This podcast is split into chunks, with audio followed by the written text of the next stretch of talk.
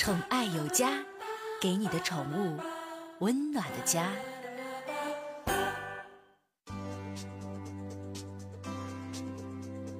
宠爱有家，给您的宠物一个温暖的家。我是您的好朋友小克。呃，这条消息呢，国外的。我平时克啊说国外的消息的时候，就是自己看完之后，有的时候都想一想，想一想怎么组织语言，跟大家把这个消息能说的完美一点。看这条什么消息呢？最近呢，新华社的消息。这消息你你一听这地方，新华社那就嘎嘎准，那就不是我这红口白牙杜撰的哈。澳大利亚悉尼大学和英国皇家兽医学院正在联合进行一项名为《澳大利亚兽医指南》的这么一个非盈利性的研究。这个项目呢？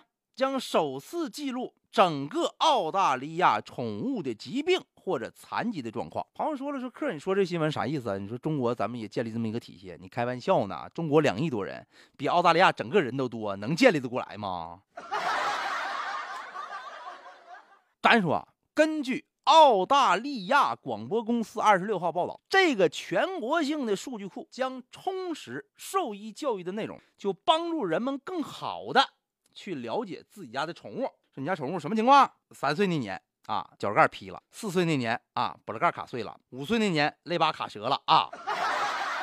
归根结底是这么个意思嘛？那么就就跟咱那个人建立那个病例似的嘛。根据兽医学的专家就说了，说那啥那啥，目前我们澳大利亚没有没有没有呢，没有一个全国性的数据记录来跟踪狗猫马的情况呢。完事我们这回呢，就就就就就研研究嘛。那我也不能告诉你们，我是我们是没事研的，我们研究嘛，就研究这么个事儿嘛。要不要不国家谁给拨钱啊？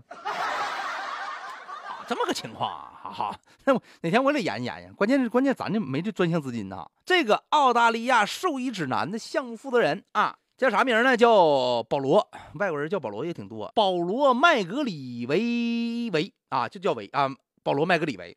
他就说了，说之所以呀需要这么一个项目，说克不像你说的那样，没事你不用跟我解释，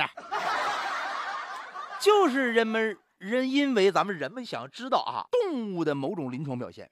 应该应对哪种治疗方法才真正有效？然而目前呢，宠物科学相关的研究资金支持特别少，因此建立这么一个数据库，可以帮助专家进行研究。一旦这个数据库咔嚓建好了，所有的诊所都联网了，连完之后，老老张家那宠物医院啊，做个绝育；老李家那宠物医院啊，咱说治个犬瘟细小；老刘家那个什么什么髌骨移位。他，这个哐哐都上传，年龄、品种、性别、疾病、残疾、外在表现、诊断结果、治疗方法，嘿哈哈哈，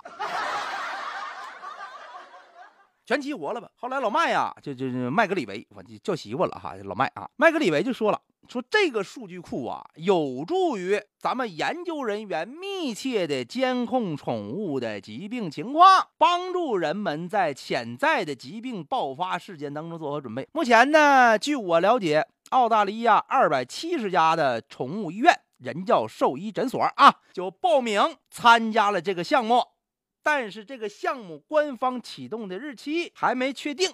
因为啥没确定，在这儿自己评论，仅代表个人观点，不代表本台。得跟大家说一声，我个人怀疑差钱儿呗。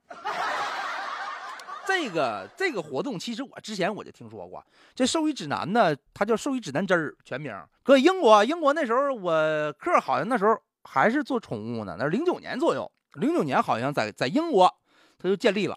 后来建立了，大概记录了是四千多万的这个宠物的相关。相关健康状况，现在就跟咱说那个大数据似的，夸都瞅完了啊！你这这猫，你在老刘家治完了之后没治好，上老李家，老李家看老老老刘家病例，然后根据他这个情况进行一个分析，哐哐一顿扎针，你知道吗？啊，肛表口表一顿量体温，啊，这么个情况。其实啊，咱这说好事儿，拭目以待。朋友说了说，客人那咱中国什么时候能建立这个体系？别着急呀，你澳大利亚今年才建立呢，你再等个十年二年的，咱肯定也能建上，是吧？